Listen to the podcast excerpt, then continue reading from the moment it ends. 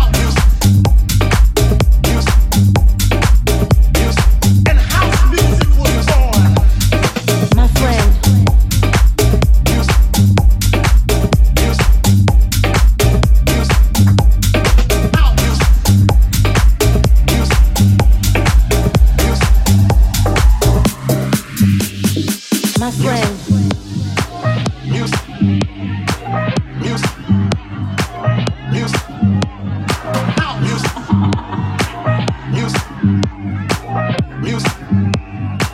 Feel the spirit of house. My friend.